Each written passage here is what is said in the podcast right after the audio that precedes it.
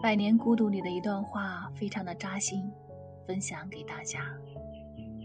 人生的本质就是一个人活着，不要对别人心存太多的期待。我们总是想要找到能为自己分担痛苦和悲伤的人，可大多数时候，我们那些惊天动地的伤痛，在别人眼里不过是随手拂过的尘埃。人类的悲喜并不相通，成年人的崩溃不需要观众，藏不住的崩溃是伤痕，藏起来的崩溃才是勋章。千难万难，唯有自渡。